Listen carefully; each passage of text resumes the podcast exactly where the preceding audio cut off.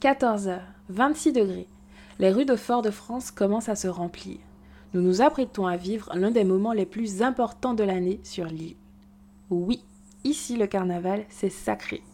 Et non, ce ne sont pas des paroles en l'air, le carnaval ici, c'est vraiment sacré. Un véritable rite initiatique. Bon, il serait long et un peu compliqué de l'expliquer.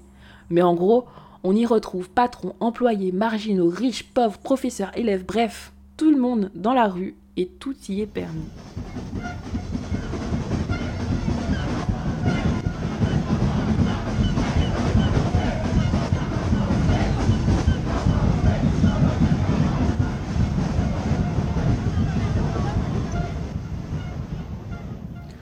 Le temps de se balader un peu sur le bord de mer, on attend que le vidé, une sorte de parade à la fois libre et codifiée, commence.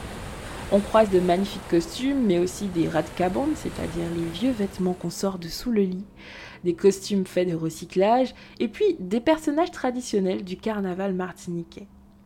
Entre les Carolines Zieloli, les Marianne Lapofigue, les Maslanmois ou les Nègres Grossiwo, il y en a un qui a pour devoir d'effrayer les carnavaliers. Et il se trouve qu'aujourd'hui, c'est son jour. Nous sommes mardi, dans une rue du chef-lieu de l'île. Le vidé a commencé et je le vois là, cheminer en cadence avec ses semblables.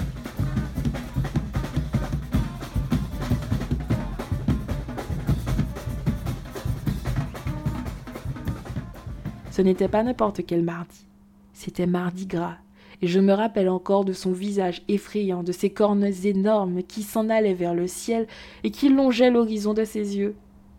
Tout heureux, il sautillait dans la rue à la recherche d'enfants à dévorer. Diable qu'à manger un maille, le diable dévore des enfants. Et tout pendant qu'il avançait, avec sa fourche qu'il dirigeait vers les passants pour les effrayer, une aura de lumière l'enrobait. La faute à tous les petits miroirs intégrés sur son habit. Il captait et redirigeait la lumière du soleil. Le carême, saison de la sécheresse arrivait, et le soleil était bien présent. Bref, c'était mardi gras, et j'ai croisé la route de l'un des plus effrayants personnages du carnaval martiniquais, le diable rouge, ou en traduction littérale, le diable rouge. Son masque terrifiant, fait de cornes de bœuf, a atteint son objectif. Je suis terriblement effrayée et au fur et à mesure qu'il avance, teinte les grelots de son habit. Malgré tous les sons du vidé, je les entends quand il se rapproche. Sa queue, fait de vrais poils d'animaux, hérisse les miens. Mon pouce accélère, presque à atteindre celui des enchaînements les plus rapides de la question. Je panique, il se rapproche, il est presque là, il est là. C'est bon, il est passé. Le vidé continue et les diablotins clôturent son passage. Je reprends mon souffle. Et comme au réveil d'un endormi, un rêve éveillé, j'ai vu l'invisible se dire Ok, il m'a fait peur. Mais au-delà de ce sentiment de frayeur, je me souviens.